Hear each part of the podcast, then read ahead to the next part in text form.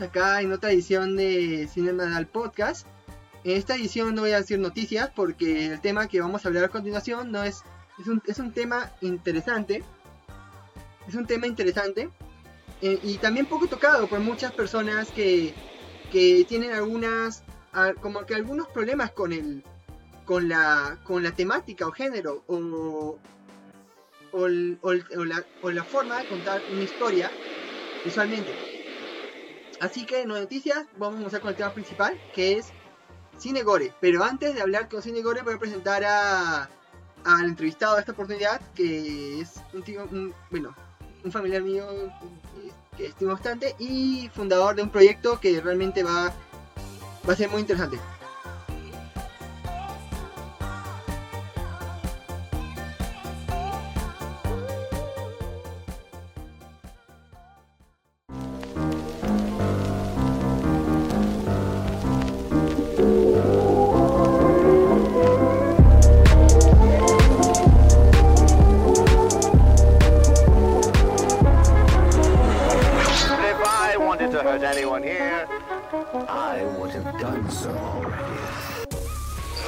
Tal? ¿Cómo estás?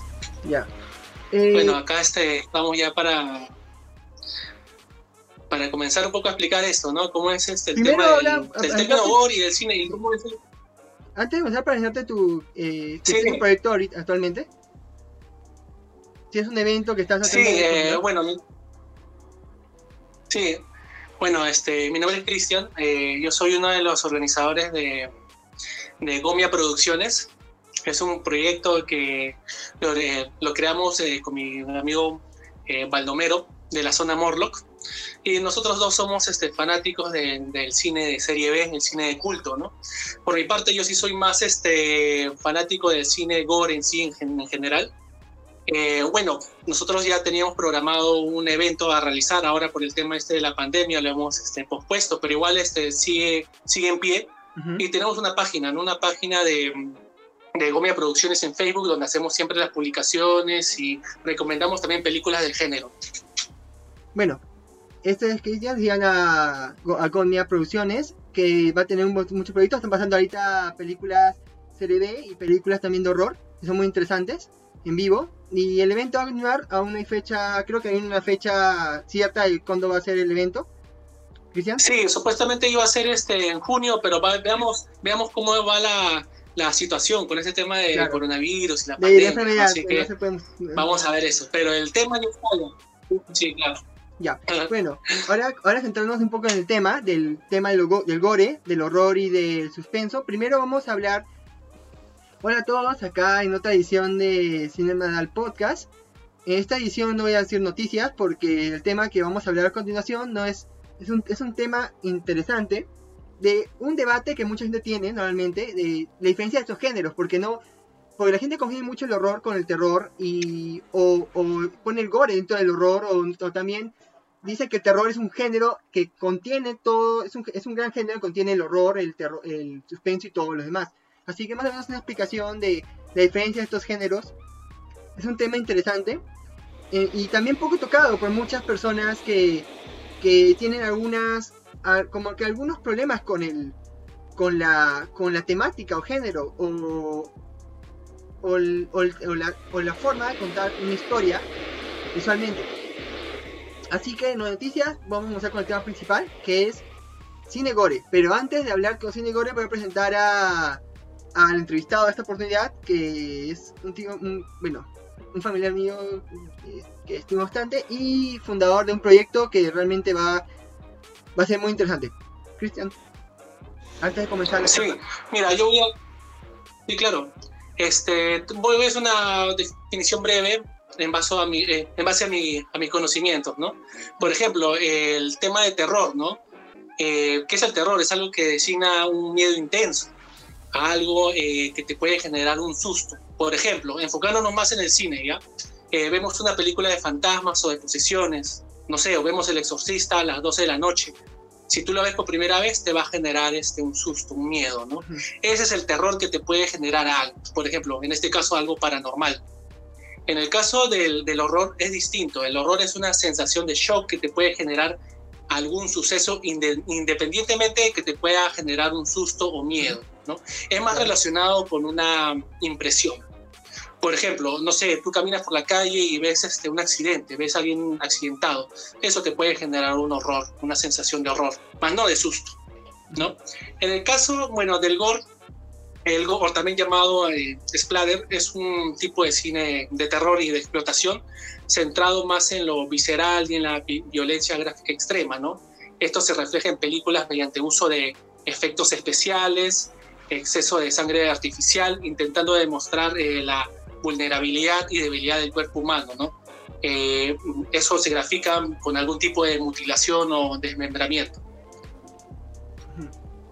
Ya, y chorros y litros de sangre. claro. Ya, y ahora contando con el gore, ¿cómo, cómo comenzó? La- es que la, la idea del gore es un, es un género que realmente, real- realmente tiene una gran complejidad en sí. O sea, realmente la gente piensa el gore como algo más snuff, porque snuff es un género que se basa en, en muertes reales y o como que no tiene un- una, profundidad, una, profundidad, una profundidad realmente. La gente piensa que gore solamente es postar gente muriéndose y ya, ahí acaba la historia. Pero realmente, ¿cómo comenzó el, el cine gore? Como, como idea. Mira, eh, mira, de hecho, bueno, si nos enfocamos más en el cine gore, porque el gore viene de mucho más allá. ¿eh? El gore lo podemos ver en la literatura, lo podemos ver este, a través de los teatros del horror que se hacían en el siglo XVIII, ¿no? Se puede ver actualmente con la ayuda del internet y la tecnología, pero enfocándonos dentro del cine, ¿no? Por ejemplo, este, algo que sirvió como influencia a lo que se veía venir más adelante podemos ver algunas secuencias gráficas de mutilaciones en la película, por ejemplo, de 1935 del infierno de Dante, que fue una de las primeras películas donde se mostraron este, mutilaciones y desmembramientos, Ujú. aunque todavía no mostraba esos chorros de sangre porque en aquella época, en los años 20 y los años 30, eh, la industria cinematográfica empezó a recibir un veto en cuales prohibían exhibir escenas de contenido sexual y violento ya para los años 50, y de finales de los años 50, inicio de los 60, la productora Hammer ya empezaba a mostrar, eh, digamos, esa pintura roja en sus escenas, ¿no? El cual simulaba la sangre acompañado con una que otra decapitación. Eso lo podemos ver en la película, por ejemplo, de Drácula de, de, de la Hammer. Sí. Sin embargo, todavía no llegaba a choquear de esa manera al espectador. Oficialmente, la primera película a gore de la historia es, eh, se hizo en 1963 con la película Bloodfest del director eh, Herschel Gordon Lewis, que era un director que ya tenía experiencia haciendo todo tipo de cines, ¿no? Él hacía cine hasta de contenido educativo como eh, cine de desnudos. Bueno, no. Él este, O sea, él hacía antes como se aburrió de hacer ese de cine gore. desnudo. O sea, hacía contenido educativo antes de ser gore. Sí, claro, él, él, él, este, inició haciendo este, videos de contenido educativo, hacía comerciales, también se enfocó por el cine de explotación de desnudos, pero eso generó este cierto mm, aburrimiento hacia el público, ¿no? Así que él decidió eh, ir más allá y dar un paso, generar cierta controversia. Y ahí es donde él crea la película eh, Bloodfest, Ya. de que de hecho en- él tiene toda una eh, filmografía dentro de los años 60 que abarca muchas películas de, de género gore splatter. Ahí tenemos algunas, por ejemplo, eh, 2000 Maniacs, eh, Color Me Blood Red, The Gruesome Twosome eh, y El Mago del Gore. ¿no? Son todas películas que se hicieron en los años 60. Técnicamente el cine de gore de los 60 era en base a la filmografía de, de Gordon Lewis. Eh, y bueno, ya en el año en el año finales de los 60 el género gore eh, se populariza a nivel mundial con La Noche de los Muertos Vivientes del director eh, eh, George A. Romero. ¿no? Aquí también se da inicio a la explotación del género de zombies modernos, el cual ya va este, yendo de la mano con el gore en los años 70, ¿no? el cual ya se ve reflejado en sus siguientes películas como Down of the Dead y otras películas gore de zombies como por ejemplo Los niños no pueden jugar con cosas muertas. Eso con respecto a, este, a los inicios del, del cine gorda. Pero Eh, Entonces- ¿Deseas este, entonces- decir algo? entonces, Contribuir? entonces, entonces el gore, ya, entonces digamos que si se hace una pelea de zombies, es, es- el, dentro del, la escena de zombies está dentro del gore también, prácticamente. O sea, en esa época donde decían el tema de los muertos vivientes, Ya, eh, los muertos vivientes antiguos, una cosa, no, sí. es influencia de los infectados con los muertos vivientes, por si acaso, el tema de los muertos vivientes también tenía bastante el tema del gore. Claro, eh, con respecto a lo que acabas de decir, yo diría más que todo que el gore está acompañado con el subgénero de zombies. Ya. Y eso justamente se va a ver también en las siguientes décadas, ¿no? El gore ya va a ir yendo para diferentes subgéneros del terror. Por ejemplo, en- en los 70 se hacía, se creó el slasher, ¿no? Que era más enfocado en el suspenso. Todavía no había gore. Pero ya en los 80 ya el gore ya empezaba a entrar también en el slasher. Ya se veían películas como Maniac, ¿no? De, Ujú. de inicio de los 80 donde ya mostraba ese, ese- esos chorros de sangre, cosa que no te lo hacía eh, Halloween o la masacre en Texas. Más que todo, yo diría que el gore es un complemento hacia todo, ¿no? hacia todos los géneros de terror. O sea, vive, el gore vive de los más géneros, prácticamente. El gore no puede ser un género un género de por sí. Eh, se podría, mm, mira, se, se pod- se- se podría, se podría, pero son muy pocas las películas que, que, que, que sean, ¿sabes qué? Voy a hacer una película de, de género gore, ¿no? Salvo las películas de Gordon Lewis, que sí él solamente se enfocaba en generar cierto impacto en, su, en, su- en sus efectos de mutilaciones. Eh, Pero la única manera para que una película sea, por ejemplo, por ejemplo, la única manera para que una película sea catalogada netamente como gore es hacer una película ultra gore, ¿no? Que donde no haya, haya cero guion, no haya una historia y que todo sea mutilaciones. Eso ya te lo voy a explicar más adelante, en una Claro. década de los 90 que se generó un lo así bien parecido. Pero Ujú. si te das cuenta, todo su género tiene acompañado cier- cierta, cierta dosis de gore. Por ejemplo, la película de los zombies, ¿no? Que es el género zombies en sí, pero viene acompañado. Igual ya, este, justo con- eh, continuando con lo que te estaba eh, mencionando, ya paralelo a ello, ya eh, em, el gore tuvo una fuerte presencia en el cine europeo. Ahí es donde ya este, se produce y se genera el, el, el cine gore italiano, ¿no? Claro. Eh, si bien es cierto, no era un género así que se domine el gore italiano, ya que eso se podía apreciar eh, como un complemento a otros, a hacia otros subgéneros como el giallo, ¿no? Que era un subgénero de lo- eh, creado en los años 60, eh, con una fuerte presencia en los años 70. Aquí podemos ver películas como, no sé, Bahía de Sangre, Fondo Rosso, Ténebre, Torso, que eran giallos, ¿no? Eh, filmadas por los directores Mario Bava, Darío Argento o Sergio Martínez, pero Bueno, que ya, ellos ya creo que la más exponente aquí es Argento. Creo que el más exponente aquí es Daniel Argento. Daniel, Daniel Claro, Argento, él que es el mayor exponente. Porque, y creo que el único que se Pues, claro. salió, o sea, porque creo que los demás como que no son muy conocidos, pero Argento siguió continuando haciendo cine. Cine más... Sí, claro, él continuó, haciendo- sí, sí, o claro. sea, él, él hizo Suspiria. Él, él llegó a hacer Suspiria, que es un clásico del cine de esa época. Creo que él no se enfocó completamente en el, en el, en el gore, o sea, trató de salir un poco de ese género. Porque Suspiria no es Sí, de hecho, es suspenso. de hecho, y, y, y, y a eso voy con que con, con, lo- con la pregunta que con la pregunta que tú me haces de que si es que hay una película que sea catalogada netamente como gore. gore. No, porque el gore siempre va a ir acompañado por Claro. otro subgénero. Es igual, o sea, este, no solamente eso, eh, ya retomando, digamos, el gore italiano, ahí no queda la cosa, ya que Italia también se caracterizó por dar un paso más allá con el cine gore de explotación.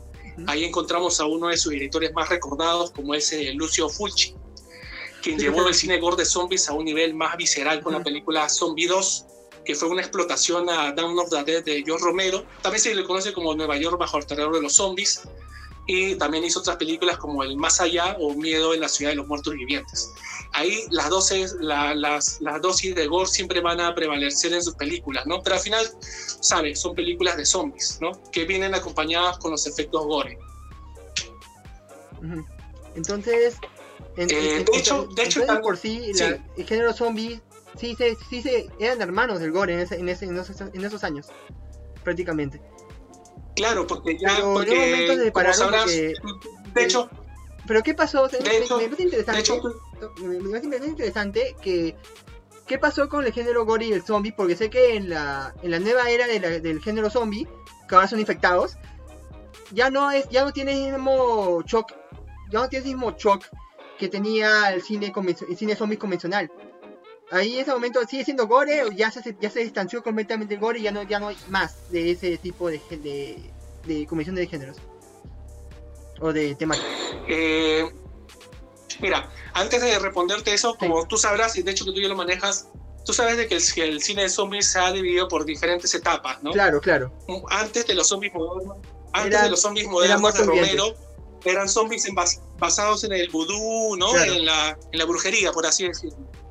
Que no tenían ningún tipo de contenido gore porque no se enfocaban en los zombies antropófagos. Claro. Ya para este, los años finales de los años 60, 70 ya se incluyen, incorporan los zombies antropófagos y ahí donde eh, se eh, pone ya todo el término gore, splatter. Actualmente eh, yo sí he visto de que las películas de infectados, pues tienes razón, son películas de infectados, no son muertos vivientes. Claro. Eh, ya no ya no se ya no se enfoca tanto en el gore, tal vez debe ser por la misma censura que hay, ¿no? Ujú.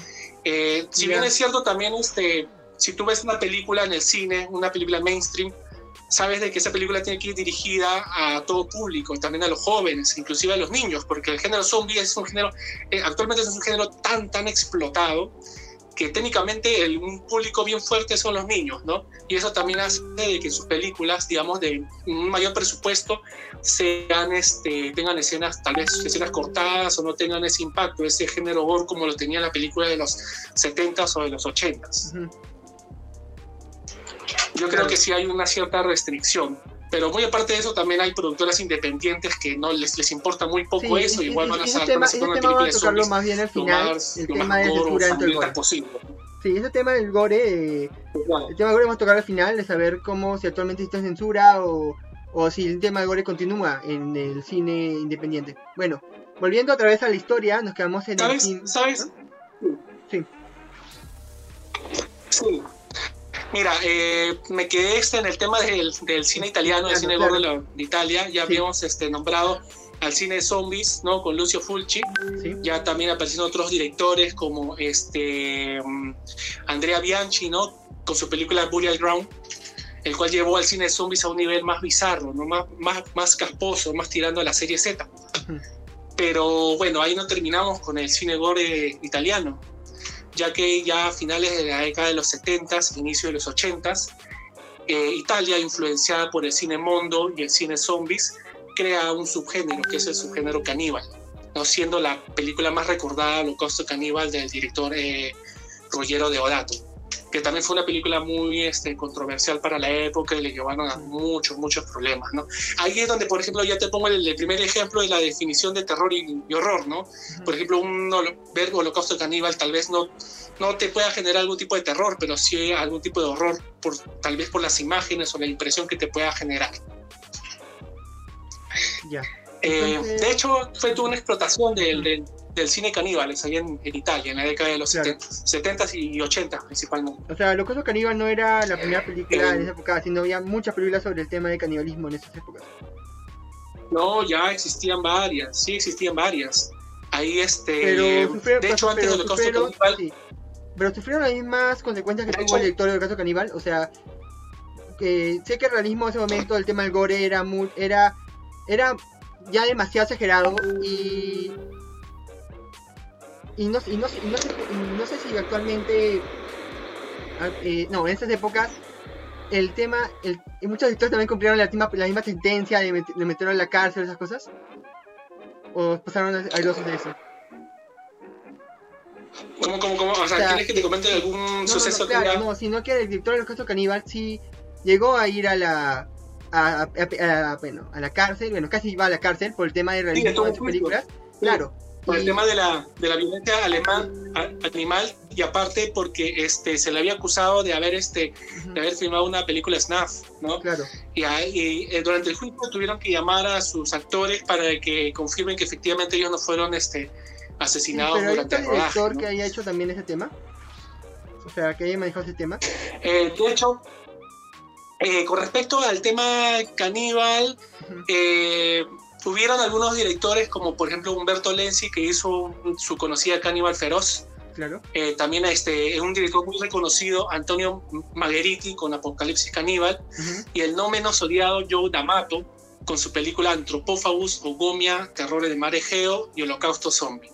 Ahora, con respecto al gore, si es que el gore ha generado algún tipo de este, suceso que haya incluido este, temas de juicios, temas legales, hubo un caso de, de una película que se llama Snuff, que fue dirigida en, en Argentina en los años 70, que seguía, la trama de la película seguía este, el tema de la explotación tipo asesinatos de la familia Manson. Supuestamente en la película, este, cuando termina de filmarse, ya terminan antes de los créditos, se ve como un detrás de cámara donde a la actriz principal la matan y la filman. Como simulando una película snuff. Y lo que hace el director para generar controversia con su película y tenga bastantes, este, bastante acogida, manda cartas anónimas a la fiscalía indicando de que esa su película fue una snuff real y eso lo llevó también a un juicio. Igual pareció a esto, un tema similar con lo, como, como pasó con Holocausto Caníbal, también fueron, tuvieron que ir los actores a desmentir eh, diciendo de que eso no, todo, todo era trucado, ¿no? Igual este otro caso similar de películas que tal vez haya llegado a, este, investigaciones fue una película japonesa que se llama Guinea Pig, Claro. que es una película que se filmó, eh, que se tituló la, Las Flores de Sangre y Muerte, si no me equivoco. Ujú, Que tiene. Eh, se, inició- se filmó a inicio de los... Sí, claro. Sí, tuvo, un, tuvo una saga de más de Eh, seis películas, películas. pero la segunda, eh, la, la segunda película, Las Flores de Sangre de, Carne y Muerte, algo así es. Eh, sí fue llevada también a investigaciones por el FBI, por una historia que pasó con, con Charlie Sheen, no sé si tú llegaste a leer eso, ¿no? No, no le. que tú sabes que Charlie Sheen, como siempre, como como siempre tronado, él este, llega a comprar la película Guinea Pig. Y antes las películas de, de Guinea Pig las vendían sin título, sin portada, como si fueran así eh, snuff reales, ¿no? Claro. Y él ve la película, ve las imágenes y ve de que a una mujer la están este, asesinando y la están mutilando. ¿no? Y él pensaba de que fue un Real. asesinato real y él manda su película a la película a, a la FBI pero al final no pues no no todo era trucado ¿no? ese ya es un tema ya de que los japoneses hacían en aquella época ya te estaré explicando más adelante Ya, siguiendo con la historia, más bien, entonces el cine gore eh, en esas épocas sí tenía bastantes conflictos con las, con las personas y realmente, pero eh, trató de el, tema de, el tema de la evolución del cine gore tuvo algunos, tuvo algunos conflictos con los directores porque sé que en el, en el cine normalmente hay épocas de, de- de de un género donde las donde directores como decir no esto esto no me gusta porque esto va en contra de mi de mi estilo de hacer cine o esto me gusta que tal tal o sea en cine gore ah, en la evolución de, de ese género hay, otros que se presentan así como demasiado cine autor digamos que no quiero que valoren lo que ya había creado. O, o se Eh, mira mira ha existido lo que pasa es que el cine de gore siempre ha estado con, eh, ligado con la serie B y con el cine de explotación. No han habido casos así que digan, sabes que este, tú me has plagiado, me has copiado como lo hubo tal vez con películas tipo este Tiburón, con pirañas, Claro. ¿no? No ha habido, no ha habido tanto sí, pero sí ha habido censura, ha habido mucha, mucha censura por parte de organismos. Este, por ejemplo, te voy a contar, en la, en la época de los, de los 80, que era la época eh, li- li- ligada, digamos, la época dorada del cine gore, el cual estaba ligada también con el cine serie B, eh, cuya herramienta principal de distribución fueron los cineclubs y, y VHS. Ahí tenemos toda una lista de directores cuya filmografía son objetos, objetos de, culto, ¿no? Hay que resaltar que ahí este, el gore no lo tenemos, este, ya lo tenemos consolidado en todos los géneros, eh, en el slasher, inclusive hasta en las satánicas explotaciones, ¿no? Eh, ya mostraban desmembramientos. En las películas de zombies ya eh, había una evolución. En las películas de posesiones como Evil Dead de Sam Raimi o claro Demon de Lamberto Bava. Pero ya, ya este, a finales de los años 80 hubo una caída abismal con respecto al, al tema gore, al cine gore. Ujú. Eso principalmente en el mercado norteamericano e inglés.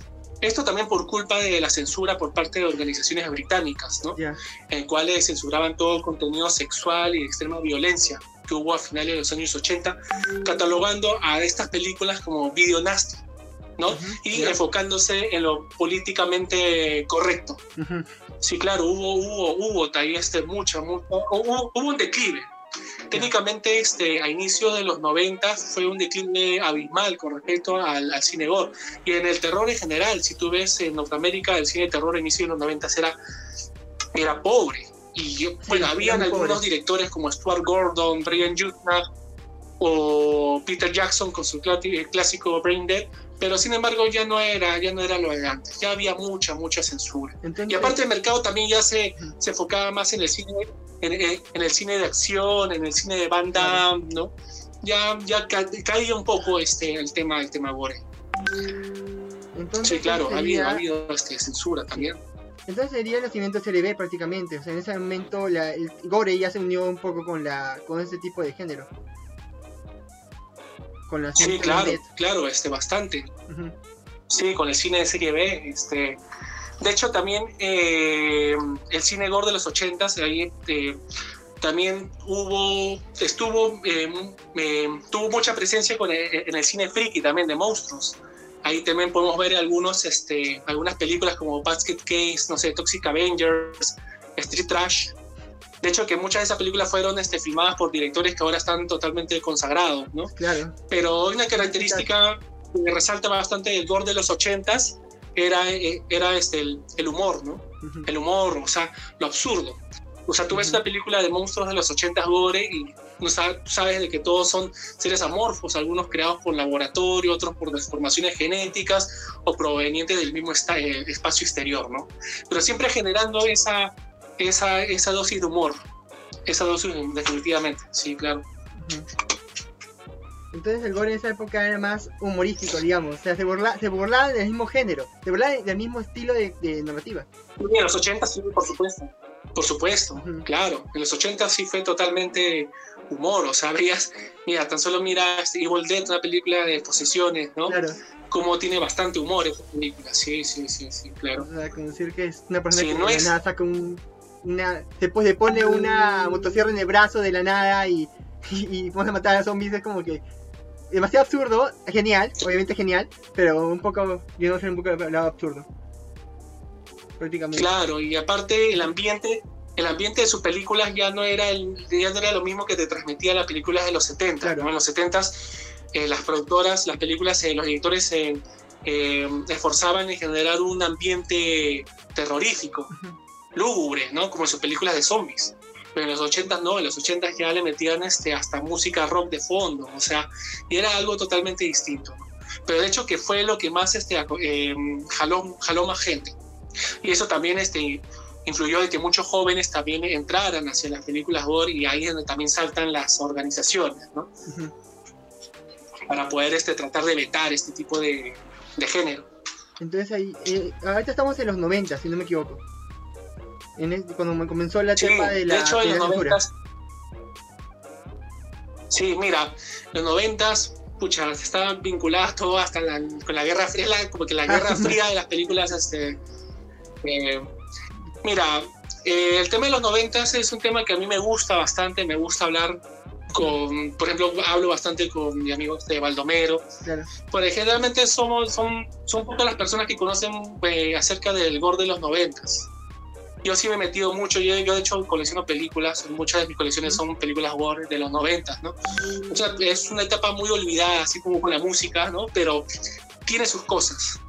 Ahí te quiero mencionar algo con respecto a los noventas, ya este, las grandes producciones ya se estaban decayendo, ya no se hacían muchas películas, por ahí se explotaba un poco del cine de Freddy Krueger, de Jason, Chucky, pero ya no era lo mismo, ¿no? Ya, eh, pero eso qué conlleva a que se crearan ciertas productoras independientes y amateurs, Ujú. ¿no? Que gente que quería llevar, que ya estaba cansada del típico del, del cine convencional y quiso llevar el género gore a un nivel eh, extremo nunca antes visto anteriormente. Es ahí donde a, inicio, a finales de los 80 s inicios de, los 90 nace el ultragore alemán y el ultragore japonés. En el caso, en el caso del primero, eh, se, se conformó por una triada de directores alemanes, conformados por eh, eh, John Buttergeit, Olaf Ittenbach y Andreas Stach. El, el primero de los tres fue el creador de las películas Necromantic 1 y 2, ¿no? Su concepto iba más, de los tres él era el más profesional, por así decirlo, ¿no? Su concepto iba más por el sexo, las parafilias, las desviaciones sexuales, siempre con un, en un contexto más enfocado hacia la soledad y el deseo de autoeliminación. En el caso de los otros dos directores alemanes como Olaf y Andreas, ellos eran fanáticos del cine de serie B de zombies y aquellas películas americanas de serie Z de bajo presupuesto. ¿no? Hay que resaltar que ahí en el género ultragor alemán, eh, el único objetivo de estos di- directores era mostrar la mayor cantidad de sangre, mutilaciones, eh, litros de sangre, desmembramientos, ¿no? Y dejando de lado, dejando en segundo plano los argumentos, guiones, actuaciones, los cuales tenían muy poca importancia dentro de sus películas, ¿no? Ahí más que todo yo diría que hubo una este, involución, ¿no? Una involución con respecto porque ya no se enfocaban antes en los 80s que había películas de serie B con buenas tramas, pero igual con un buen complemento de dosis gore, ¿no? Se esforzaban mucho en los, en los efectos, pero aquí era totalmente amateur. Ya no, o sea, no les, les importaba muy poco crear un, un guion original.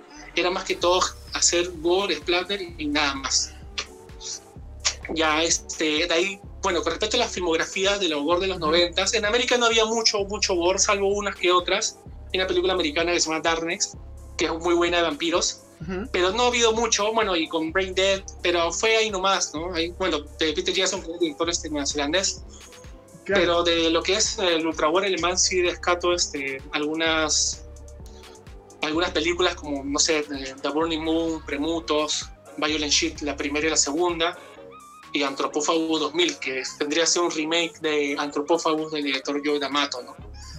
Y bueno, paralelo a ello, también ya este, en los noventas tenemos también al ultra, ultra japonés, como ya te mencioné hace una anécdota ahí con la saga Guinea Pig, el ultra japonés nace a finales de los años 80, inicio de los 90. Este cine es influenciado por el cine extremo hongkonés, ya que Hong Kong en los años 80 hacía cine muy extremo. Ahí podemos ver películas como Los hombres detrás del sol, o Rikio, ¿no? Eh, pero el japonés, el japonés ya iba más por, a diferencia de los alemanes, iba más por un lado más serio, más respuesta a esa censura que había hacia la pornografía nipona, ¿no? Ah, eh, y aparte también ya había un resurgimiento de la leyenda del cine snuff en los noventas. En los noventas el, el cine snuff eh, surgió, resurgió como una leyenda urbana, el cual este, pegó muy fuerte en las películas independientes ahí es donde Japón empieza a hacer ya películas de ultragor alemán con esa, perdón, Japón, con ultragor japonés con esa este, temática pseudo snuff que eso fue lo que acaparó, acaparó técnicamente todo lo que fueron los, los 90, ¿no? Más allá de eso, en Norteamérica no se, no se hacía mucho de, de, gore, más que todo el gore prevalecía en Japón y en, y en Alemania. Y ya este, en los años, inicio de los años 2000, ya con el tema del Internet, yo creo que ahí ya el Gore da de nuevo una vuelta, de una, una evolución en el mercado, ya entra en un mercado más comercial, ¿no? más ya eh, más mainstream. Ahí ya podemos ver películas como, no sé, Hostel o la saga Saw. De hecho, ahí en los años 2000 este, se crea un, nuevo género del gore, que fue este, el que se conoce como el torture porn, que fue un término creado por Eli Roth con su película Hostel, o también eh, se vinculaba mucho con el, con el gore francés también, ¿no? Tipo Martyrs eh, o Inside. Es todo esto, es todo un tema, de hecho el Torture Porn para mí lo crearon los japoneses, ¿no? Pero solamente que Eli Roth ya lo hizo más, este, un, término ya más comercial. Y, los, y, los japoneses cuando hacían este tipo de productos, en caso de Ultra Gore, Alemania y Japón, tenían ellos también de censura interna con sus productos, tenía alguna, un problema con sus productos también dentro de sus países. obviamente fuera sí habían problemas, pero dentro, o los aceptaban dentro de la, de la evolución del cine. Eh, que yo sepa, salvo o lo que pasó con Guinea Pig y el caso de Charlie Sheen no pasó además. Pero ¿por qué no hubo tanto, tanto problema? Porque este, eh, los japoneses en aquella época su cine era bien, ¿cómo te digo? Era bien misógino, era bien, bien misógino. Tenían una cultura, los japoneses, el cine japonés tenía un pensamiento bien misógino y no había esa, esa censura como lo había en otros países, ¿no? Era como que algo ya más, más normal. No, no, había, no había ese impacto, digamos, negativo en la, en la sociedad nipona. Ellos igual seguían haciendo sus, películas y, y, nada más. O sea, simple, siempre este, lo que sí había mucha censura era con el cine porno japonés. Eso sí está eh, reglamentado de acuerdo a ley, ellos tiene que haber mucha, mucha censura. Pero en respuesta a esa censura con el cine porno japonés, ellos crean este tipo de, de, cine gore, en que, cual no solamente se ven sus películas, sino también sus mismos animes. Si tú ves los animes de los años 80 y 90, tienen mucha, mucha dosis de gore, ¿no? Sería como este, pero muy aparte de Claro, tipo este, no sé, ovas como Violent Jack o, Ujú. o Genocyber. O sea, le, metían hasta hentai. Pero como estaba dentro de los límites permitidos, no había cierta este, censura, ¿no? Como en otros países donde sí la gente saltaba, ¿no? Recuerdo que hubo una película que tuvo un impacto muy negativo en Norteamérica, fue la de eh, Silent Night, Deadly Night, que era una película slasher, eh, ya de finales de los 80s, una nasty también considerada, eh, que generó toda una serie de huelgas por parte de padres familia, organizaciones y todo. Y eso fue uno de los motivos por los cuales también el género de slasher también decayó bastante en los 80s. Eh, ¿Por qué? Porque, ¿A qué se debió eso? Porque en la película, la trama de la película era de un Papá Noel asesino un niño que viajaba con, su- con sus padres y su mamá, fue, sus padres fueron asesinados por un asesino que era disfrazado de Papá Noel. Y como Santa Claus es un ícono en Estados Unidos, eso generó cierto, este, cierto impacto, ¿no? Eso también fue es algo anecdótico, pero en Japón no tanto ha sido así el, el impacto negativo en las personas. Igual en, en- en Alemania, en Alemania tampoco, o sea, tal vez porque ha sido un mercado muy este, independiente o muy underground, ¿no? No, no ha habido así esa, esa, esa conglomeración de gente que haya este, eh, saltado, haya, sí, claro, Ujú. ha sido algo totalmente independiente, por eso que no, no, no, no, no ha tenido ese impacto como lo hubo en la época ahora del cine gore en los 80. O sea, podemos decir que en ese, en ese momento el gore ya estaba entrando a una zona más, mucho más nicho como lo que era anteriormente y ya era, ya está, como que es un género un poco más olvidado. Y solamente pocas personas Sí, este sí, claro. de, de videos. No como antes, como explicaban an- en los 70s, en los 80s, más personas veían gore, y le, lo podían pasar luego a otras personas, como que lo vendían, no había problema en eso, pero en los 90 parece, Claro. que, parece que ya ha bajado bastante Sí, el 90 consumo de este género. Sí, aparte por la de, de, eh, ya los cineclubs ya empezaban a, a des- a desaparecer, Ujú. ya empezaba a haber una evolución en la tecnología con respecto al Internet, ¿no? Que dicho sea de paso, actualmente el Internet técnicamente es el mercado más poderoso de, de lo que es este, el gore, ¿no? Claro. Eh, pero sí, efectivamente en, en los 90 el gore se dirigía a un nicho, ya a ciertos grupos ya de aficionados, ya no era como en los 80. Sí, Y ahí en, en- en los 2000 comenzó a bajar más. O hubo, o hubo una, una época de, de como que resurgimiento del cine gore. O, o Mira, crees sí que- hubo un resurgimiento, ¿ya? El resurgimiento se da con el con, con, con Eli Roth, ¿Ya? ¿no? Con Con, Eli Roth y las películas que producía, que producía, claro, con las películas que producía Tarantino, Ujú, porque Tarantino fue como el padrino de Eli Roth, ujú. ¿ya? Eso hizo que el mercado del género gore vuelva a resurgir y ya se proyecte en cines comerciales. Igual con la saga de, de Saw, ¿no? Sí. a partir de la secuela podemos ver que la saga de Saw ya tiene bastantes este, eh, dosis gore, ¿no? Y ahí es donde se crea también el género torture porn y todo eso. Y aparte el mercado francés, que también tuvo mucha importancia en el resurgimiento del cine gore. Eh, actualmente, bueno, yo diría de que a inicio de los 2000 sí hubo un resurgimiento, pero ya pasado los 2010, la siguiente década sí había un declive, ¿no? por el tema también de la censura y de lo políticamente eh, correcto. Vemos que en Norteamérica ya las películas gore que se proyectan son de productoras independientes. Ahora si quieres ver una película este, gore, tienes que ver una película, no sé, de Serbia, ¿no? O de otros países, ¿no? Pero ya no está en ese mercado tan, tan fuerte.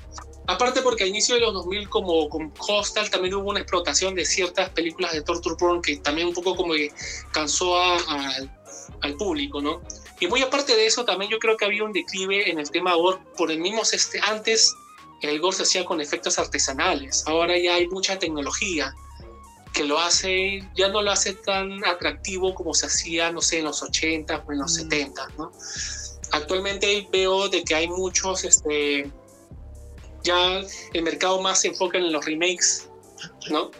Eh, por ahí to- todavía sí mantienen este, el género gore, algunas películas tal vez de suspenso las, las filman, este, hacen su remake y les ponen algunas dosis de gore, pero ya no genera, ese gore ya pasa para un segundo plano, ¿no? Ya más entra el tema del argumento o el, o el guion en sí.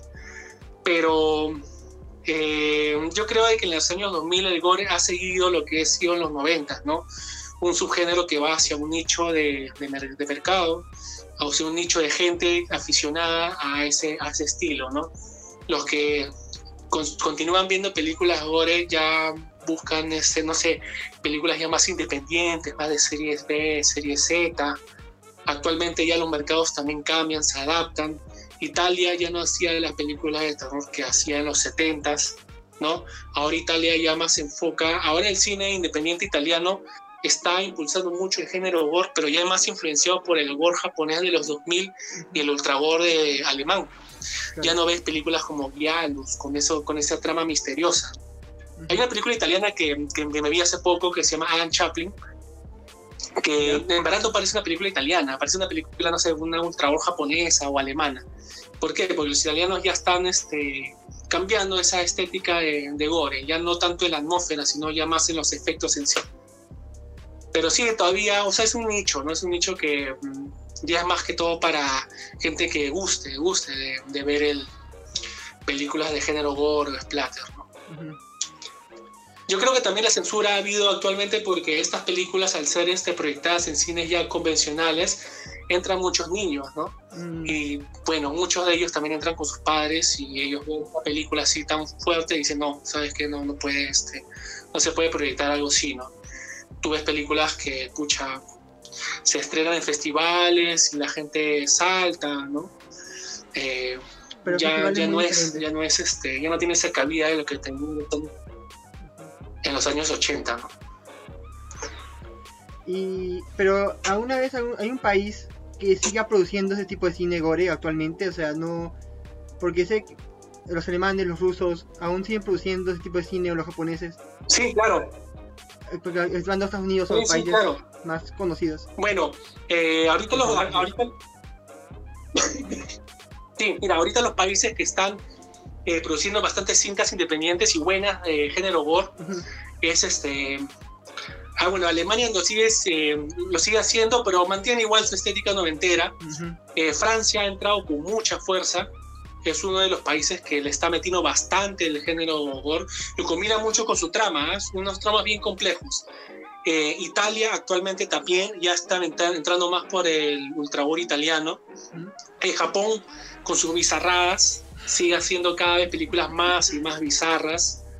Ya Japón cambió bastante su, su estética. Si bien es cierto, en los 90 su cine gore era más misógino, era más pseudo snuff.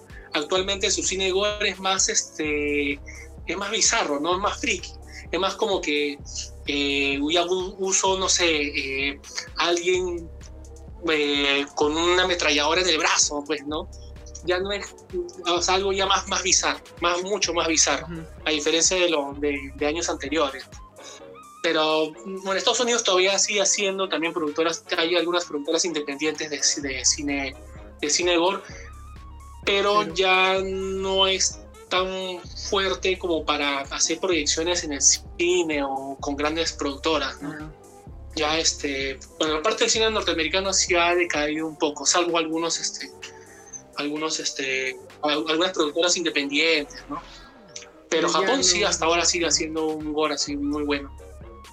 pero ya no son producidas, ya no, ya no ni siquiera, pero en festivales he visto bastante, o sea, personalmente estoy viendo, sigo festivales y veo que sí, sí pasan cine gore normalmente. Ejem- ejemplo, un ejemplo de un festival que pasa cine gore es el Festival de Sitges en España, que Ah, no, sí, claro. ¿qué pasa? Pasa cortometrajes gore y cine experimental gore.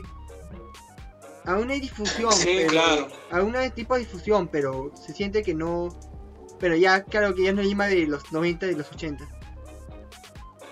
Sí, pero ya no es lo mismo. De hecho, es que todavía sigue pasando, pero Sí. mira, tan solo con cuando estre- estrenaron a, a Serial Film en, el- en ese festival, como la gente hasta lo quiso linchar al director. ¿no? Cuando estrenaron, no sé, el Cien Pies Humanos 2 ahí en el festival, Uf, la gente también lo quiso linchar. Cuando eh, Lars von Trier estrenó su película La casa que Jan construyó en ese festival, la gente también se le fue encima, ¿me entiendes? sí. O sea, ya como que se quiere ir a lo políticamente correcto. De hecho, de que todavía sigue habiendo cine, cine gore, pero ya no es de esa manera tan amplia como había en los años 80, por ejemplo.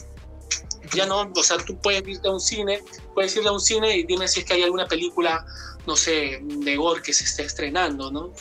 Salvo que te vaya, no sé, a un cine caleta o a una proyección a por ahí, ¿no? Pero no, no lo hay en un mercado, digamos, más, más amplio, más...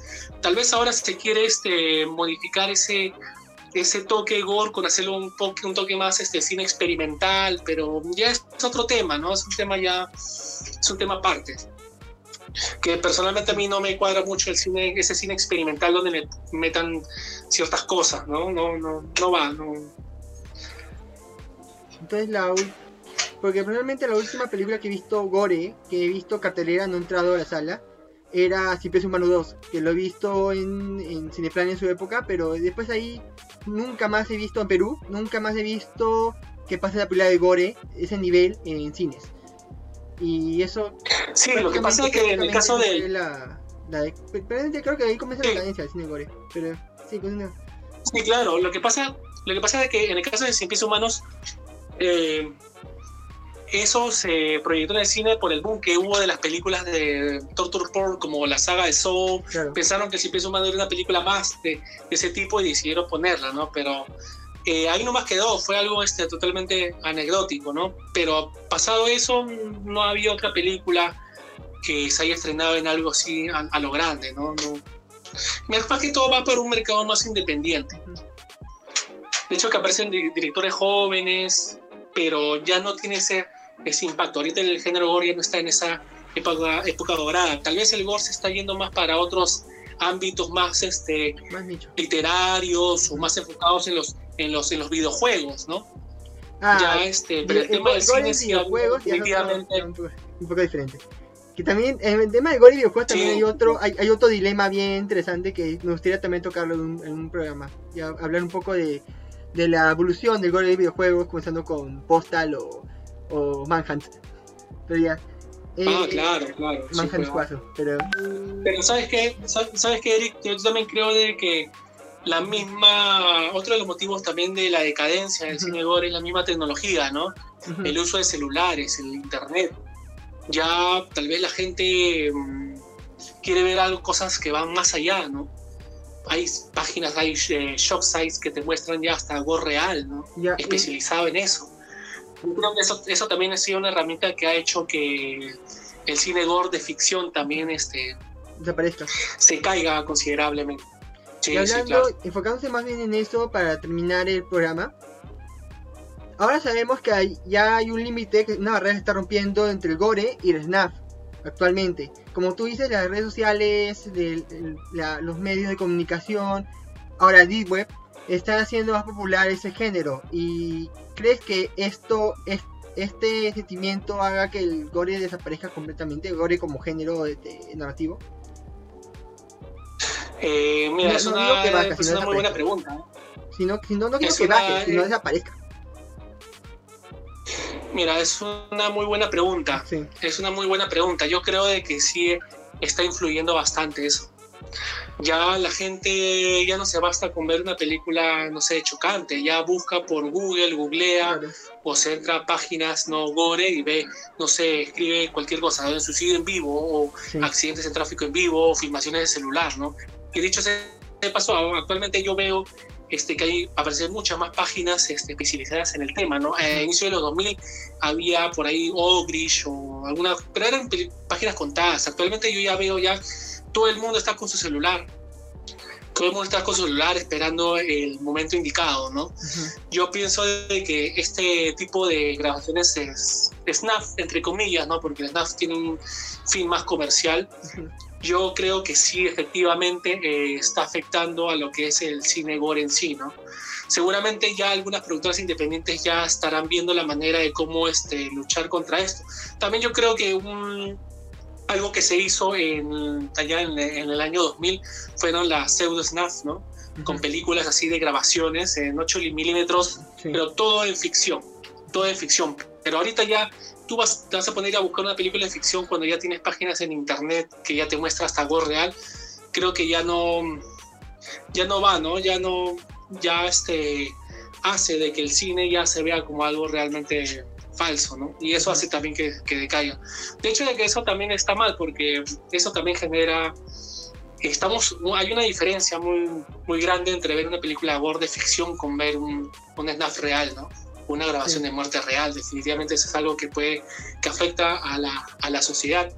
Uh, Yo soy fanático de las películas gore, pero siempre voy a ver una película gore con un fin de entretenimiento, porque sé que al final es- es- son actuaciones, Sí. ¿no? es algo falso.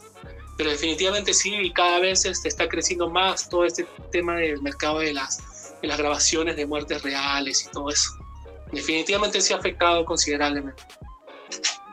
Bueno, esto ha sido el presente programa con...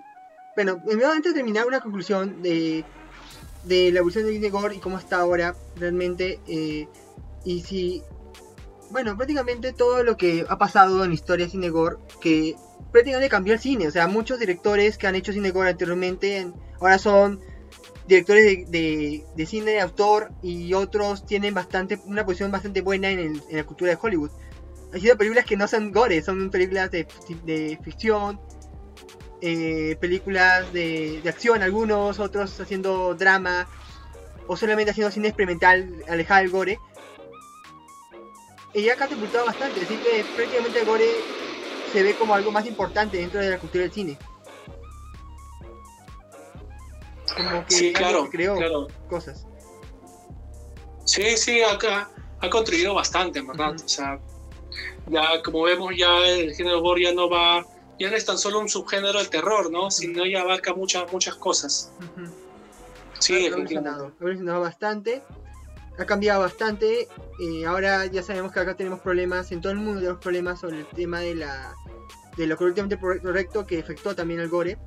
Y ahora también estamos con el NAF que también, afecta al gore y también afecta mucho a la sociedad también. El NAF es un para muchos puede ser un problema dentro de la dentro del apartado visual, ya que en, en muchas ocasiones son asesinatos reales que realmente la, ve- la gente ve en vivo y espera, realmente hay gente que espera ver ese tipo de contenido y el gore no es parte, o sea, el gore no, no es parte de que existiera el NOF, el NOF es, es ajeno No, claro. al gore, es completamente ajeno, hay gente que piensa de que el gore es culpable de este de este movimiento, pero no, es un movimiento que salió aparte y que y que se creó en base a personas que realmente no tienen, tienen de ser un poco más torcido y querían disfrutar otras cosas, otro tipo de un poco más fuerte y realmente eso, bueno, eso valora un poco el- lo que es el arte por sí mostrar una historia o mostrar una escena de por sí potente que pueda mejorar bastante la parte